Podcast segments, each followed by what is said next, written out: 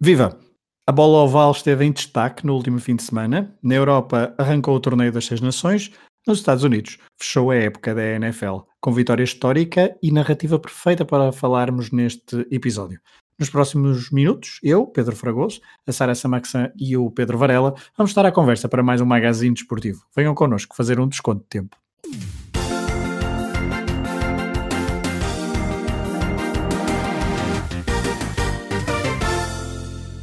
Olá, Sara. Olá, Varela. Olá. Olá, olá Sara. Olá, Fragoso. Tudo bem? Tudo e convosco preparados para um magazine desportivo? Uh, vamos então fazer um desconto de tempo. Uh, antes de irmos ainda aos desportos com, com bola um, oval, deixem-me só dar conta da vitória dinamarquesa no Mundial Masculino de Handball, que se realizou no Egito.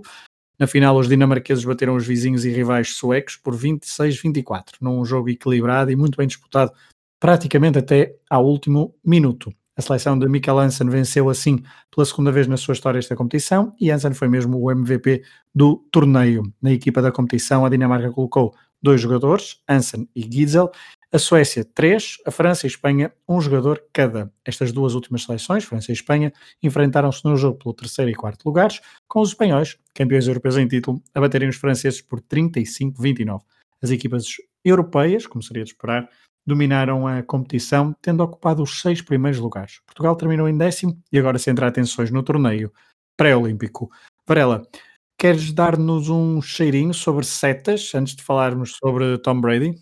Sim, muito rapidamente, até porque nós só costumamos falar agora aqui por mais recentemente, até pela questão de ter o português em, em ação e relativamente bem eh, classificado. Um, desde a última vez eh, realizou-se, entretanto, o primeiro grande torneio do ano, que foi o Masters, com, com os 24 melhores jogadores, e Milton Keys, portas fechadas ainda.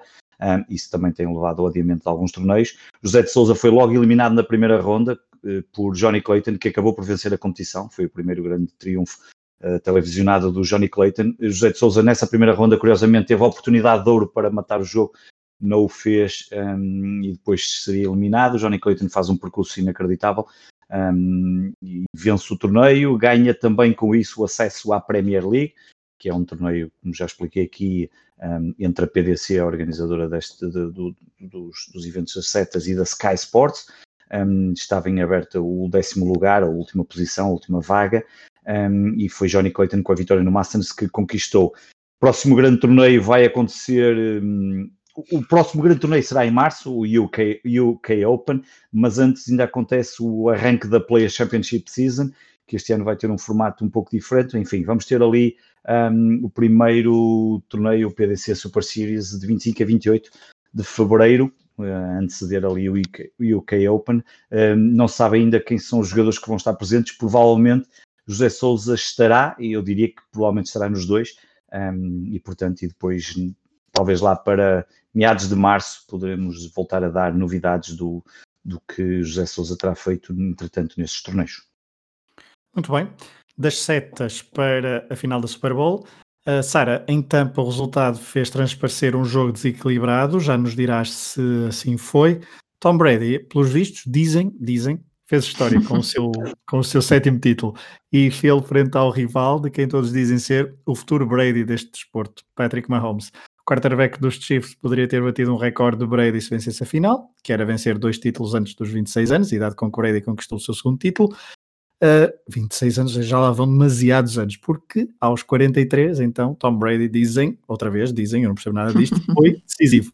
Ele que tem mais títulos, e a Sara confirmará isso, do que qualquer uma das equipas da NFL. Sara, olhando não só então para o jogo de domingo frente aos Chiefs, mas assim olhando em resumo para a época toda do, dos Buccaneers, que jogaram apenas a sua segunda final da história. Que responsabilidade no título tiveram não só Brady, mas também uh, Gronkowski, Brown ou Fournette?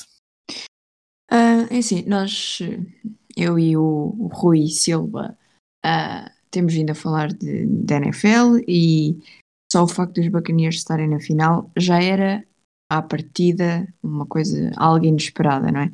Infelizmente, uh, ganharam os Packers para, chegar, uh, para chegar a esta Super Bowl. E aquilo que se notou, uh, independentemente, independentemente do resultado, é que foi uma equipa que se foi construindo ao longo da época e que, quando mais importava, tornou-se uma verdadeira equipa. Foi uma das críticas que eu mais lhes fiz uh, durante, mesmo durante o, os playoffs, enquanto falámos sobre o assunto, Uh, disse sempre que Brady, uh, Brown, Gronkowski e o Leonard Fournette não faziam uma equipa, eram uh, que os Buccaneers tinham excelentes jogadores, mas ainda não tinham uma equipa e que era nisso, até fazer a divisão da Super Bowl, que era nisso que os Chiefs um, eram mais fortes. obrigaram, depois, depois do domingo, obrigaram-me a comer as minhas palavras, porque uh, apareceram uma equipa como tinha de ser. Hum, como tu disseste, o Brady uh, venceu o set, a sua sétima Super Bowl, portanto o sétimo título. Uh, os seis anteriores tinham sido com os Patriots, que tinham o recorde de títulos, portanto seis títulos na mesma equipa, e portanto agora não há nenhuma equipa da Super Bowl que tenha mais títulos do que Tom Brady aos 43 e sabe-se lá, eu acho que por este andar uh, até aos 50 ainda vamos ter só Tom Brady, se não na Super Bowl, pelo menos nos playoffs. Uma coisa curiosa neste jogo um, e que não se viu ao longo dos, dos, dos playoffs foi a importância de Gronkowski, uh, que saiu da reforma para ir para os Bucks agora juntar-se a Tom Brady esta época. Eles da que já forma, mas ele é bem mais novo que Brady, não é? É, mas uh, sabes que os, os Tyrants levam mais pancada do que os quarterbacks. Também temos que.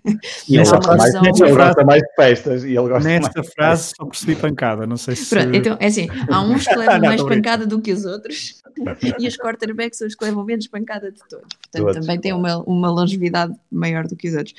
Um, o Gronkowski já tinha, eles nos Patriots faziam uma grande equipa, não é por acaso que eu tenho, estou a gravar aqui e tenho dois bonecos uh, a olhar para mim. Um é o Gronkowski, uh, o outro é o Edelman. Uh, dos Patriots eram, faziam mesmo uma grande diferença juntamente com Tom Brady no, nos Patriots e depois de uns playoffs completamente desaparecidos, eis que Gronkowski rejuvenesce. Parece que, que, o Tom Brady lhe fez a pep talk que precisava. Acabou com dois touchdowns e seis recepções, duas delas para touchdown e 67 jardas e fez, foi, foi o renascer das cinzas depois de um mês praticamente em que não tinha dado ar da sua graça. Portanto, no final, aquilo que os Buccaneers fizeram foi ser uma equipa. E se virmos o que, como eles jogavam no início da época, em que se limitavam a ter muito bons jogadores e a ser mais fortes do que as outras equipas, e, nem sempre por tão larga margem assim, uh, para agora o que fez realmente a diferença foi isso. Um, por acaso, uma das. Eh, há umas horas vi um post da Gisele Bundchen, essa conhece, certo, Fragoso? Pronto. Uh, a dizer que, a falar sobre o trabalho que o, que o Brady uh, pôs nisto e no conhecer uma das coisas. Porque, porque é que estou a falar disto? Porque uma das coisas que ela referiu especificamente foram as horas de trabalho que ele passou a conhecer os colegas e os, os novos treinadores, porque o Brady estava, desde que foi draftado nos Patriots, e portanto teve que se adaptar a, a toda uma nova equipa uh, depois de, sei lá, 20 anos, ou lá quantos anos é que ele teve nos Patriots. E isso realmente notou-se uh, quando era preciso.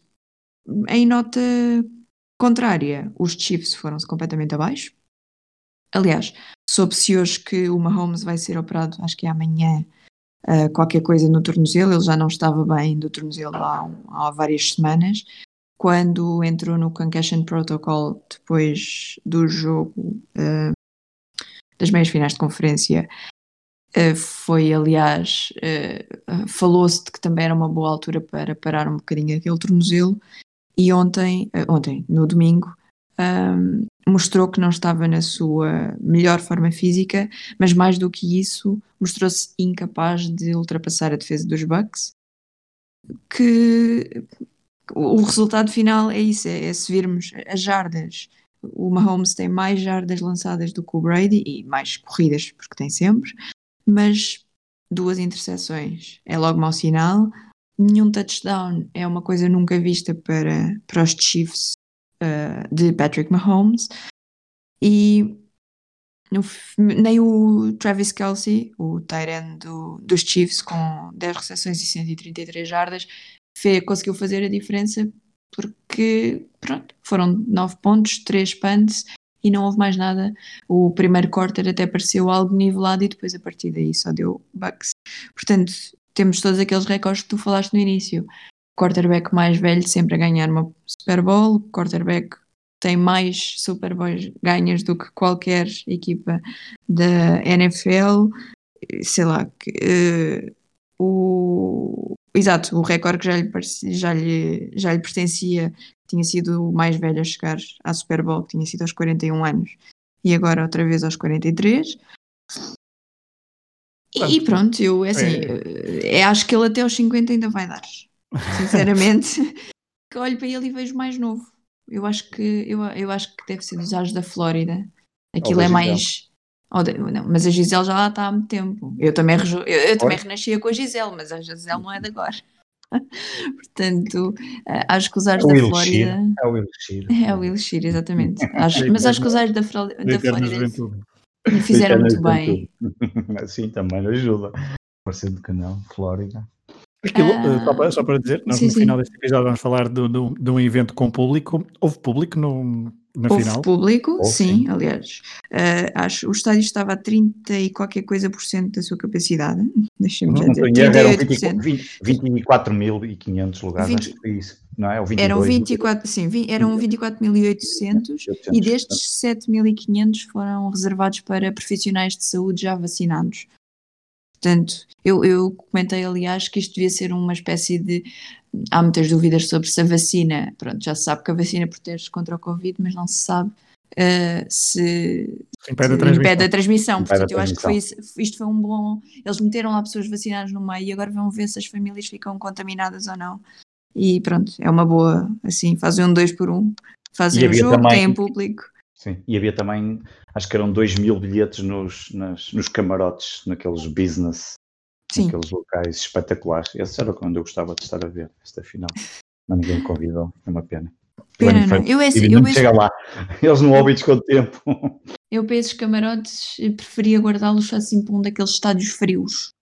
Porque também, Flórida agora é tranquilo. Sim, também é, é tranquilo, não é? Pois. Era, é mais tranquilinho.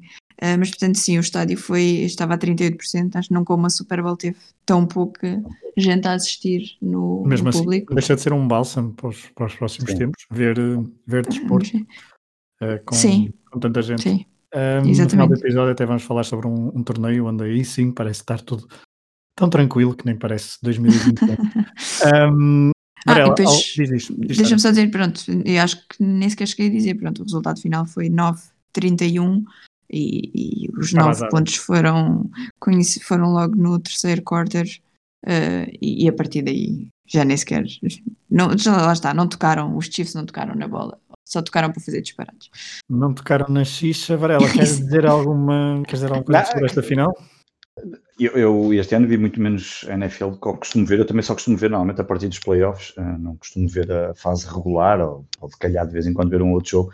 Mas tinha curiosidade, obviamente, em ver o Super Bowl, pelo menos até à parte que depois desliguei, a Sara acabou já por dizer ali o terceiro período, foi quando eu desliguei e disse, isto já está resolvido, não era daqueles em que se pudesse achar, bem, isto ainda pode acontecer aqui qualquer coisa. Ainda houve esse momento ali no primeiro período, talvez no segundo, ah, isto ainda pode dar a volta e tal, mas isso nunca esteve perto de acontecer, e a Sara acabou por explicar bem a questão do, Patrick Mahomes não estar, não estar a fazer um, um, jogo tão, tão bem conseguido como, como talvez o pior jogo da temporada, provavelmente. Eu não vi os jogos todos época rolar, mas dúvida. eu diria que não acho que não deve ficar longe disso. E depois achei piada a um pormenor, eh, talvez no primeiro período ou no segundo, já não me recordo, que é um momento em que alguns jogadores, um ou outro jogador do, dos, dos Chiefs foram, foram, -se, foram se meter com o Brady e, e, e eu olhei para aquilo e disse, quer dizer, isto já está tão propício a ser histórico para, para o Brady que vocês ainda vão lá meter mais gasolina na, na fogueira e só lhe vai ser mais um bálsamo e o homem realmente estava imparável um, ehm, e transforma-se obviamente ele já era provavelmente o maior uh, atleta de sempre da NFL provavelmente não, não, pelo menos em títulos e em tudo em que ele conquistou uhum. não o melhor atleta da história do desporto como os americanos alguns andam a colocar no Twitter os americanos esquecem-se que há mais desportos e alguns até têm mais visualizações do que a NFL, muito mais, mas, mas não deixa de ser um dos grandes desportistas a nível mundial e, e foi, e foi, foi, foi uma grande vitória. E eu, curiosamente, este ano que tinha decidido apoiar os Packers, fiquei contente. Claro.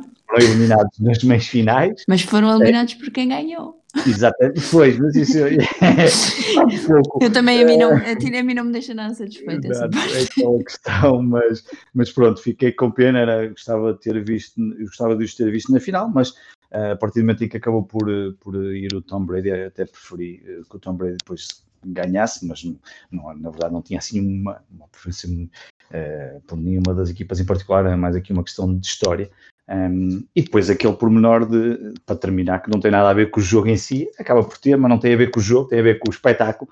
Ver aquela atuação do Weekend e saber que eles pagaram 7 milhões de euros para estarem lá presentes e toda a história que está envolvida na sua, uh, na sua apresentação é, é soberba. Quem quiser, procure no Twitter, há, há, várias, há vários threads sobre isso, a explicar o investimento que eles acabaram por fazer num concerto que, para quem gostar, foi muito bom, mas o que mais me espantou nesse halftime show foi a montagem de toda aquilo. A montagem em si já é sempre fantástica, mas este estava.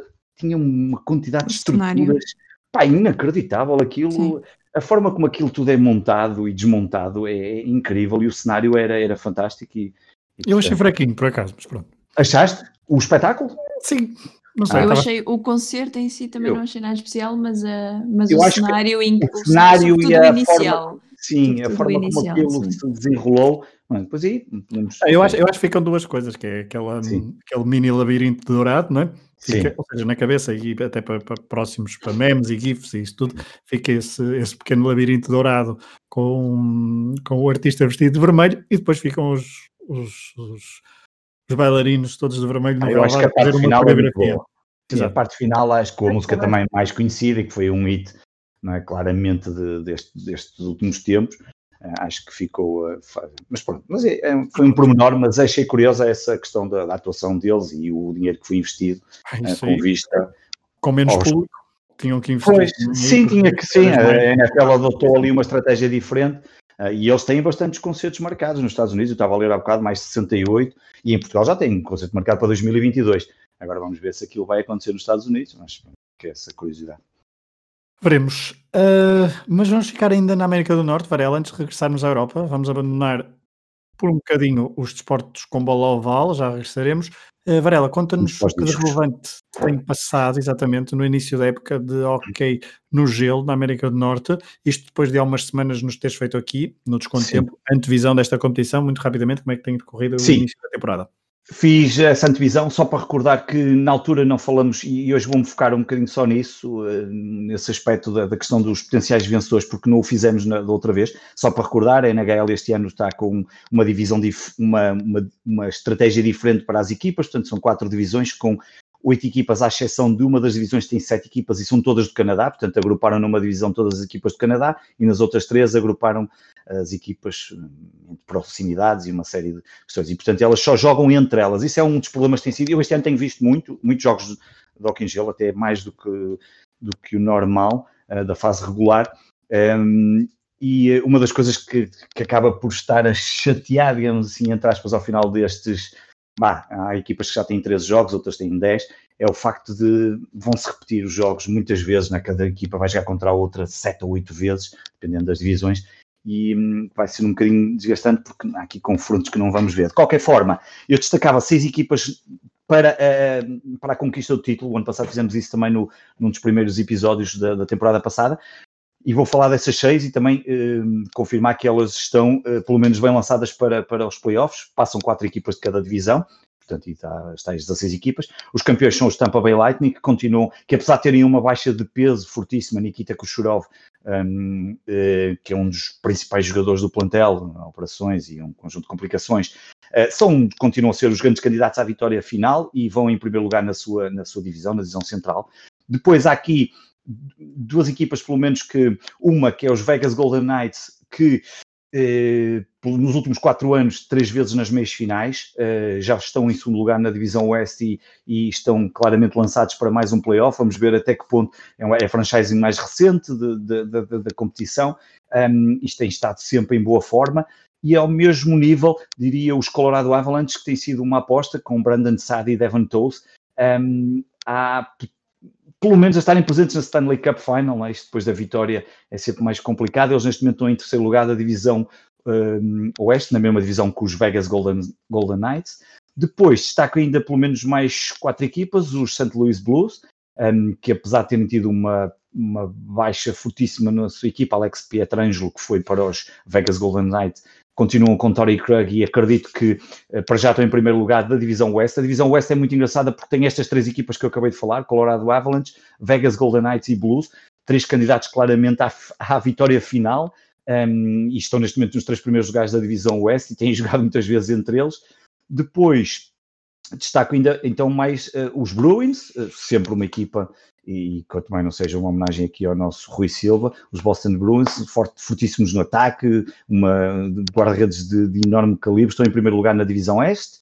Depois, não podia deixar de destacar os Capitals, que apesar de terem perdido o treinador e terem o problema de terem sido eliminados uh, nas, na primeira ronda dos, do, do, ano passado, nos playoffs do ano passado, um, não deixam de ser uma equipa fortíssima, quanto mais não seja por terem Ovechkin no, no, plantel, um dos melhores jogadores da NHL. Estão no terceiro lugar, para já confortavelmente para se qualificarem para os playoffs, embora ainda estejamos muito longe de, de, estamos aqui mais ou menos a atingir o primeiro quarto da, da, da, época regular. E por fim, os Dallas Stars, que têm a curiosidade de. Os Dallas Stars, que ano passado foram à final contra os Tampa Bay Lightning, e têm a curiosidade, que é a equipa que mais jogos ganhou nos playoffs nestes últimos dois anos uh, apesar de não terem ganho nenhuma vez a Stanley Cup. Neste momento, eh, eles vão em sexto lugar na, na divisão central, mas é um pouco enganador porque só têm nove jogos, quando grande parte das equipas já tem 13 ou 14 e eles estão apenas a dois ou três pontos dos primeiros lugares, portanto, claramente, vencendo grande parte desses jogos, saltam lá para cima para as, para as posições de, de, de, de qualificação para os playoffs. Um, Vamos ter jogos até dia 10 de maio desta fase regular. Estas equipas, portanto, os candidatos estão claramente para já lançados. Depois há uma série de equipas mais, obviamente, os Flyers, os Canadiens a jogar muito bem, os Hurricanes, os Maple Leafs, são sempre, os Oilers, são sempre equipas que poderão, obviamente, eh, a partir dos playoffs, eh, ter uma palavra a dizer. Destaco só, para terminar, que o melhor marcador neste momento é Aston Matthews do Toronto Maple Leaf, com 11 golos, e nas assistências tanto nas assistências como nos pontos. O primeiro e o segundo lugar são exatamente os mesmos. Connor McDavid lidera nas assistências e nos pontos, e o segundo lugar é Leon Draisaitl, que também está no segundo lugar nos, nos, nas assistências e nos pontos. Os pontos, agora, para quem não sabe, é a soma dos, dos gols com as assistências. Ambos são dos, dos Oilers. Um, e para destacar também, o monitor apagou-se, mas já voltou, e destacar só aqui dois guarda-redes, que são os que têm as melhores percentagens de defesa um, com um mínimo de nove jogos, porque depois, depois aqui há, há guarda-redes que só fazem um ou dois jogos, entram de vez em quando e uma parte, eu, eu tirei isso da consideração desta forma, no mínimo com nove jogos, temos dois grandes guarda-redes deste, um, deste campeonato, quem, quem, quem puder ver os jogos, que aproveito para ver Felipe Grubauer dos Avalanche, que está com uma porcentagem altíssima de defesas, e, o, e depois pelo menos mais dois, Varmalov dos Islanders, e, e, o grande Vasilevski, que é o atual campeão do, pelos Lightning Bay, os Tampa Bay, Tampa Bay Lightning, que, que, é sempre um guarda-redes que vale a pena ver pela, pela sua incrível capacidade de defesa. E portanto, até 10 de maio ainda temos muitos jogos da fase regular, muitas repetições de jogos e depois vamos, vamos fazendo aqui o acompanhamento à medida que isto se vai aproximando do final dessa fase.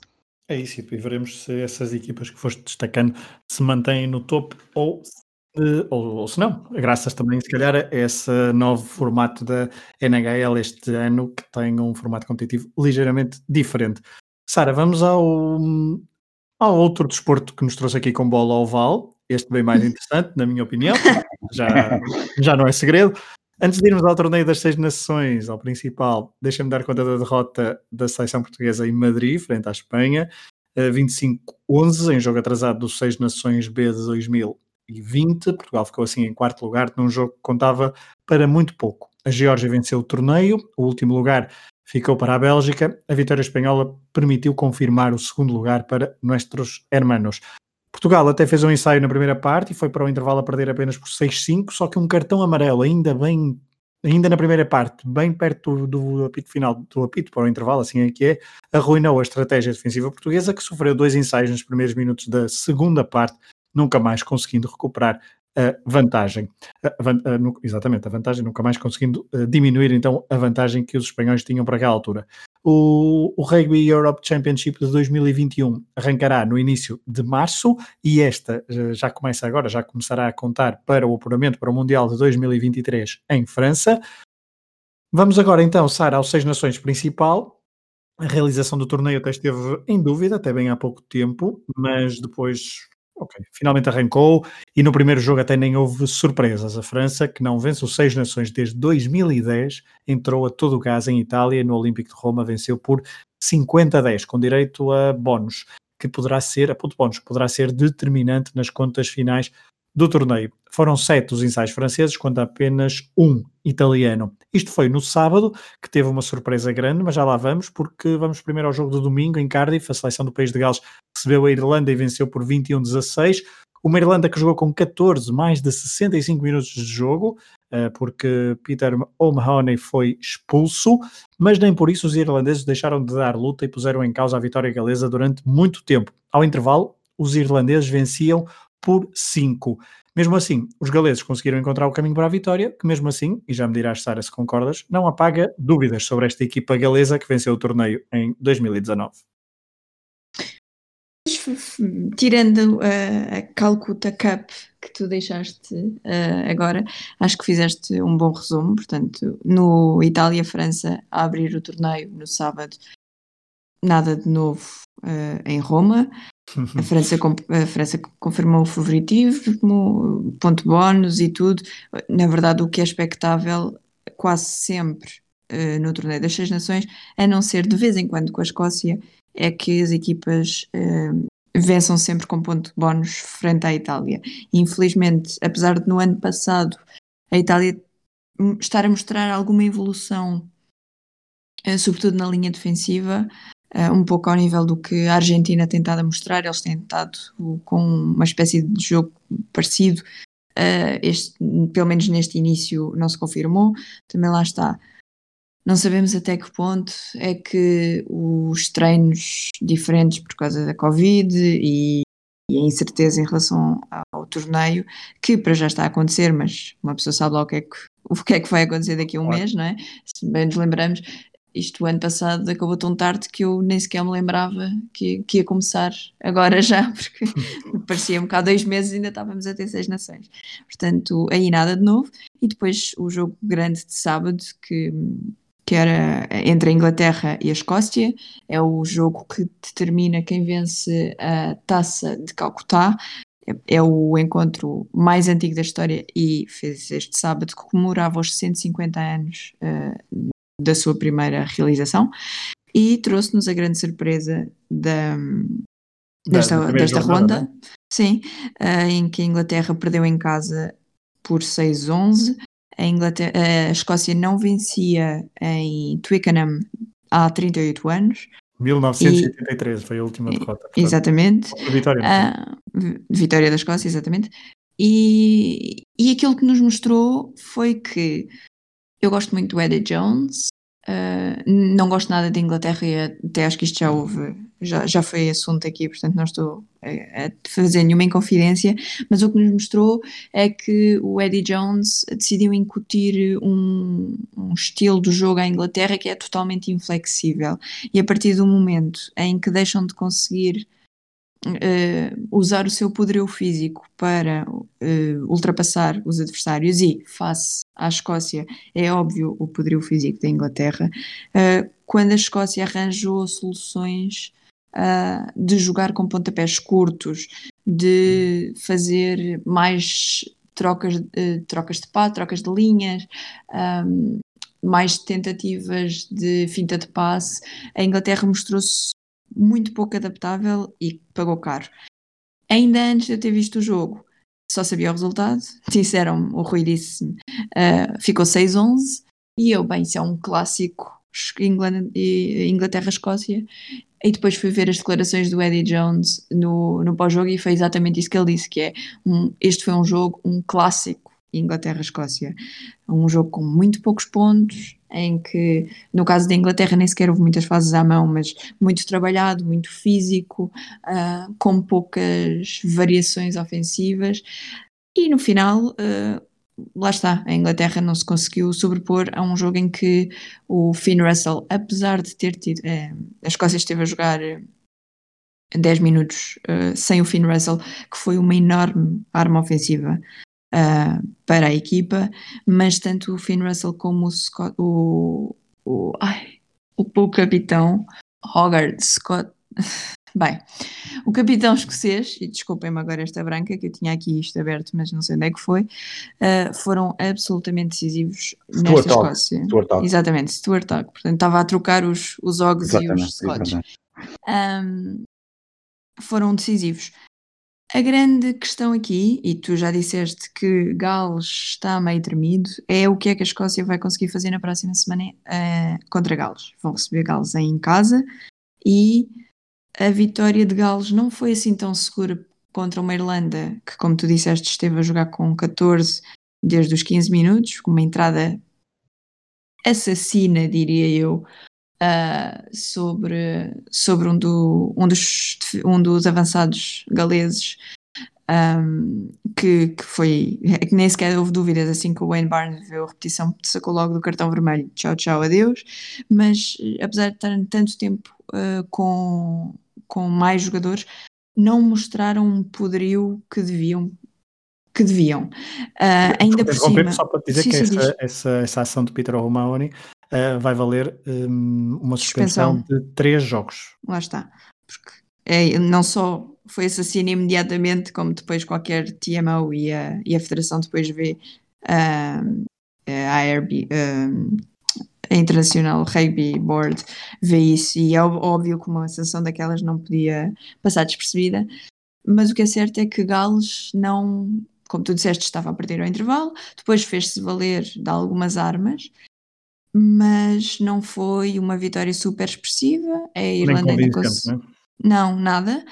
Um, e tem outro problema que é vão jogar na próxima semana com a Escócia, que além de vir, está primeiro está a jogar bem, de facto, e segundo vem impulsionada, exatamente, moralizada com esta vitória sobre a Inglaterra e, a, e Gales vai ter que mudar pelo menos quatro jogadores uh, do seu 15 inicial.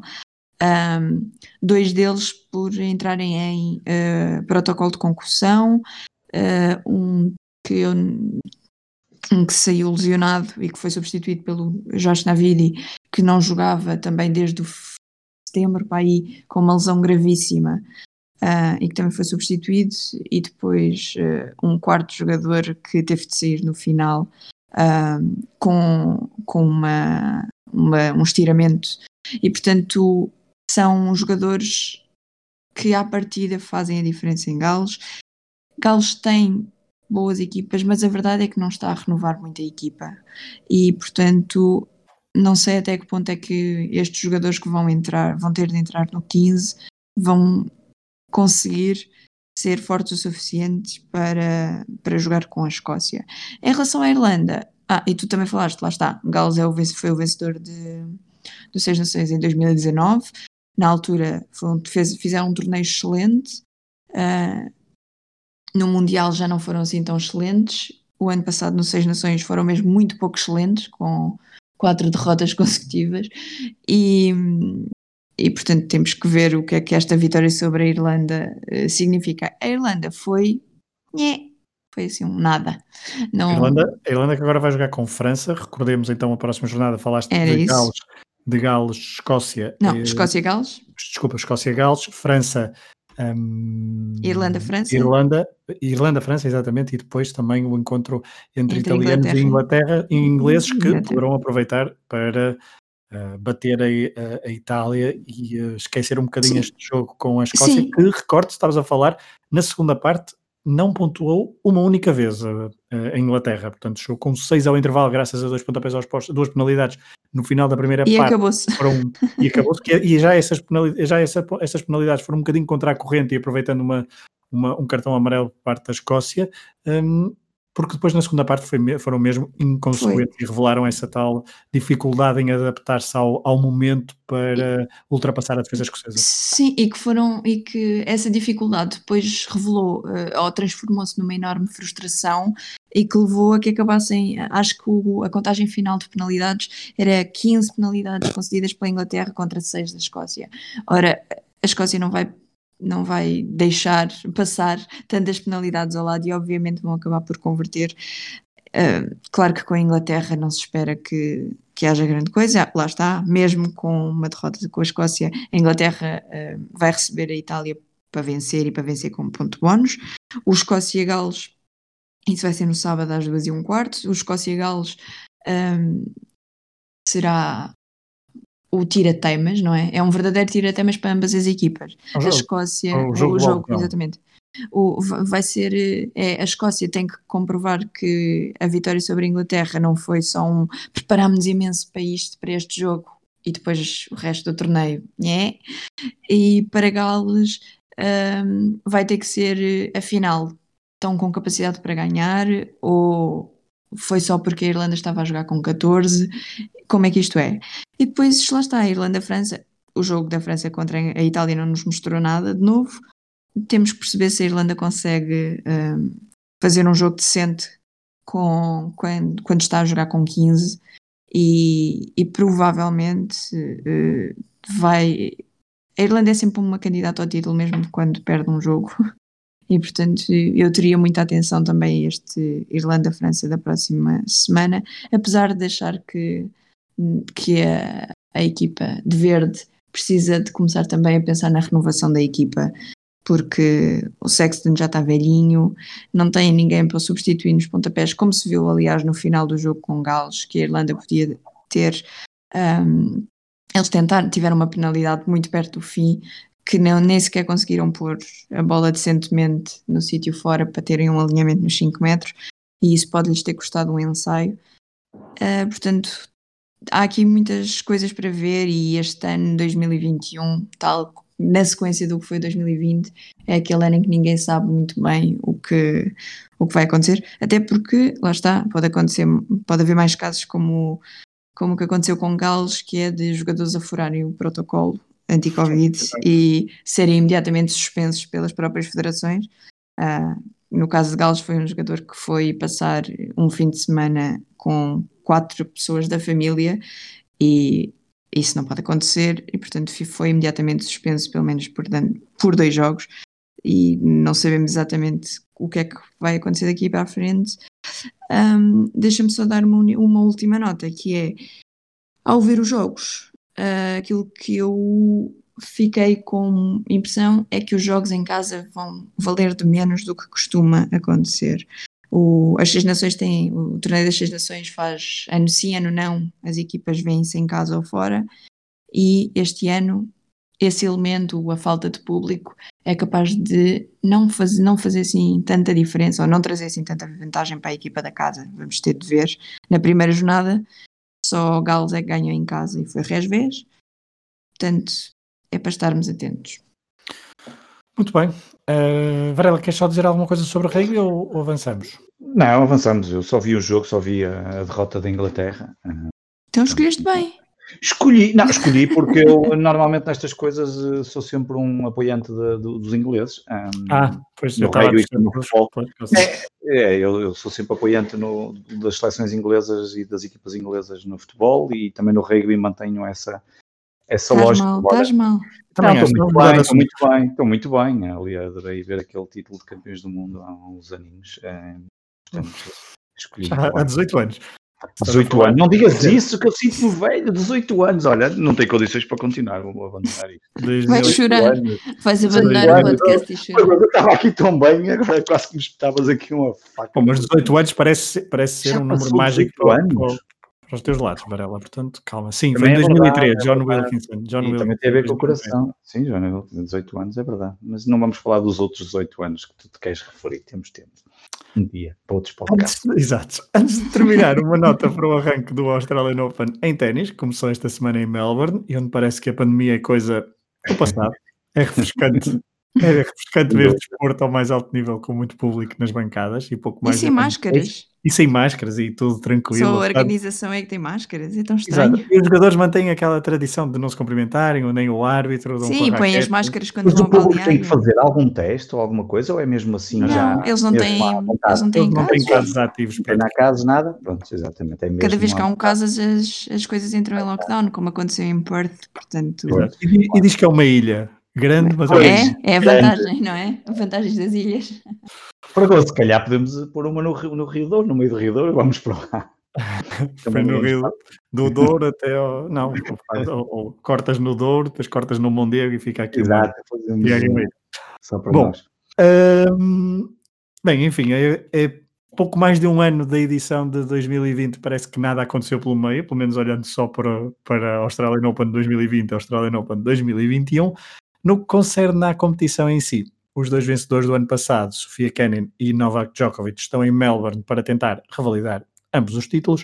À hora que gravamos a primeira ronda de singulares masculino e feminino já terminaram.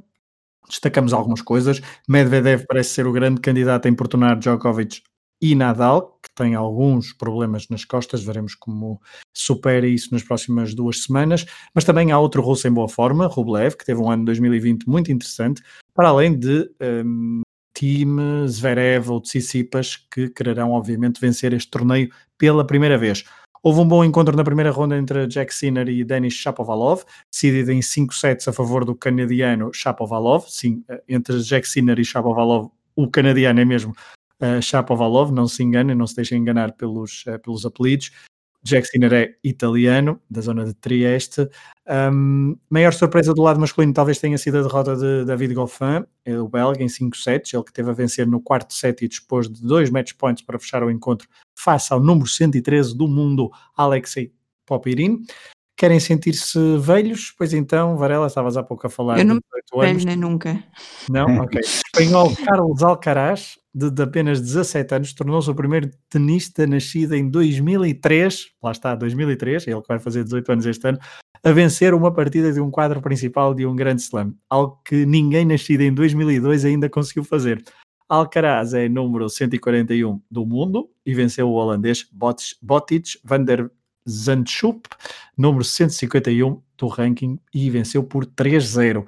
Pablo Carreño Busto ultrapassou Nishikori e Dimitrov venceu Marian Cilic em dois dos jogos mais aguardados, mais aguardados da primeira ronda do quadro masculino.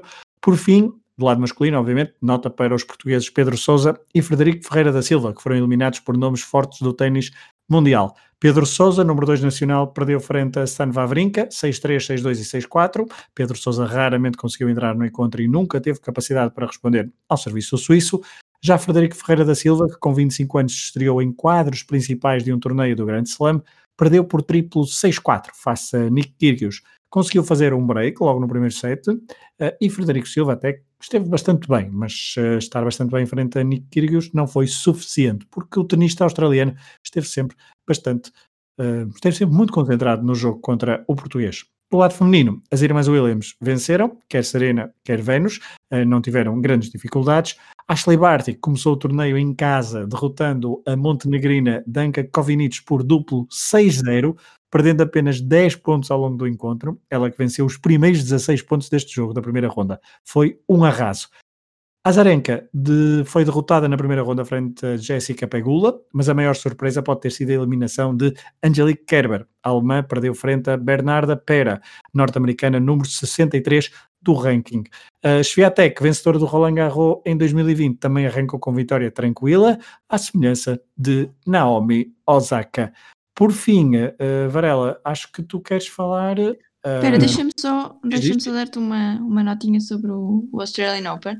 Eu fiquei muitíssimo impressionada com a derrota do Batista Agut, que perdeu contra um moldavo, Radu Albot, que eu nunca tinha ouvido falar, e que nem sequer me pareceu dar réplica. E isso é que foi uma coisa muito estranha. Ele, neste momento, o Batista Agut tá, é, era o 12 cabeça de série e, e, fez um. O segundo set foi a 6-0, perdeu um 6-0 e foi uh, algo estranho vê-lo uh, dessa forma. Lá está, mas 2021 é aquela coisa em que ninguém sabe bem como é que os jogadores chegam sim, é. e muitos deles questão... chegaram à Austrália, tiveram 14 dias fechados. Fechados uh, em quarentena, sim, exatamente. Fizeram alguns torneios, portanto não. É, houve muitos cabeças de série a ficar pelo caminho e, e o Bautista Agudo foi assim um dos que caiu mais no goto porque eu vi um bocado do jogo e foi hum, isto não, não está bom aqui, portanto só é para. um jogador que nunca Nunca chama muita atenção porque não é propriamente. Não, mas nunca chama muita atenção, mas também não perde nas primeiras rondas é do Grande é Slam. É, com... é bastante certinho, não é? É bastante é, certinho. Exatamente, é isso. Ano... Portanto, é daqueles para chegar pelo menos a oitavos de final, pronto. Assim, chega e, ao, e ao último. bastantes pontos para andar é no ranking, no top 20 e no top 10, às vezes. Exatamente, é isso. Ele, ele normalmente a primeira semana passa sem, nos Grandes Slams, a primeira semana passa sem problemas. E eu fico muito espantada com esta derrota face ao número 85 do, do ranking. Pronto. Muito bem, fica essa nota. Uh, Varela. Só mesmo para terminar. Sim, só mesmo para terminar, eh, já que eh, começa a regressar o público, não é? Como tu disseste, e, e esperemos que isto seja o, início de, de mais, que mais competições, mais cedo ou mais tarde, comecem a, a, a, a abrir as portas ao público. Seis Nações, Australia Open e, e também em fevereiro começa eh, na realidade, ontem foi a cerimónia de abertura, eh, foi ontem, ontem a cerimónia de abertura, a competição só começa eh, mesmo no, na quinta-feira, estamos a falar assim do Campeonato do Mundo de Esqui Alpino, que se vai realizar de 8 a 21 de fevereiro, são 13 provas em Cortina d'Ampezzo, no ano anterior aos Jogos Olímpicos, portanto, por ano temos Jogos Olímpicos em Beijing, China, e, um, e acho que quem gostar é, é um são 13 provas, 6 masculinas, 6 femininas e uma mista, com snowboard, para quem gostar. As provas são o clássico downhill, Super G, o combinado, o slalom gigante, o slalom e depois o que eles chamam o parallel giant slalom em, snow, em prancha de snowboard. Um, e acho que vale a pena porque são sempre provas fantásticas e, portanto, já no próxima quinta-feira começa, deixa-me que eu tinha aqui de cabeça, mas é exatamente, começa com o Super G um, famosa prova de velocidade, um, digamos assim, feminino e também o masculino nesse dia, uh, mas abre com o feminino e um, para encerrar no dia 21 com o slalom masculino. Portanto, há aqui todos os dias, mais ou menos todos os dias, há sempre uma, uma, uma, das, uma das modalidades, digamos assim, um dos eventos está ativo e, portanto, eu acho que quem quiser poderá ver eh, este Campeonato do Mundo que traz sempre eh, grandes prestações dos diferentes atletas. Eles têm sido um bocadinho uh, dizimados, quase todas as modalidades de ski, com surtos de Covid. Portanto, a ver se, pois, a ver se, se agora, se estes aqui se conseguem manter, manter saudáveis. Sei, por acaso não vi quais foram as medidas porque isto eles têm sim, eles... Itália, mas a partir imagino que sim, que haja aqui aquelas famosas bolhas, mas, mas por acaso não, não então com bolhas por equipa de, por equipa de, de, de país nacionalidade, não é? Nacionalidade, sim, exatamente. exatamente. E aquilo espera-se porque saltos de ski já tiveram assim uns contratempos no, e nas provas eh, nas restantes provas de ski, de, de ski alpino também tem havido assim de vez em quando uns shortzinhos, espera-se que não aconteça nada desta vez. Mas é uma boa oportunidade. Nós merecemos, não é? Merecemos um torneio assim sem, sem preocupações, com toda a gente assim sim, seguido. Assim. É. acho que ainda vai demorar um bocadinho, se calhar, mas, mas, mas eu acho ah, vai ser a partir do, do verão, essa coisa já, já melhora um bocadinho. Só temos que aguentar seis meses, não é? Mais seis meses, não é? Só mais seis é, meses. Mais seis meses. Já aguentamos quase um ano, olha, mais, mais seis meses, acho que não vai custar assim tanto. Ou então vai, não sei. Bom, deixem para lá o pessimismo. Uh, não, não, são só não, mais não. seis meses. Não, okay, okay. Ah, não, não, é menos, menos, já em abril vamos já todos para a rua, ou não, não sei. Mas, eh, Bom, em, maio, em, maio, em maio. Logo, em maio. maio. tu queres ir em maio, eu sei porque é que eu queres ir em maio. Eu gostava muito de ir em maio. é, eu sei. Uh, veremos então o que é que as próximas semanas nos trazem a nível de esporte. Foi mais um magazine por vários desportos que vos trouxemos aqui, com destaque, obviamente, para uh, Super Bowl e rugby. A bola oval, então, em destaque no último fim de semana. Uh, episódio do Desconto de Tempo, do projeto Hemisfério Esportivo. Esperemos que tenham gostado. Um, nos próximos dias, assim que se justificar, voltaremos à antena para vos trazer mais uh, sobre desportos que, e sobre eventos desportivos que assim o mereçam. Um abraço a todos e até à próxima.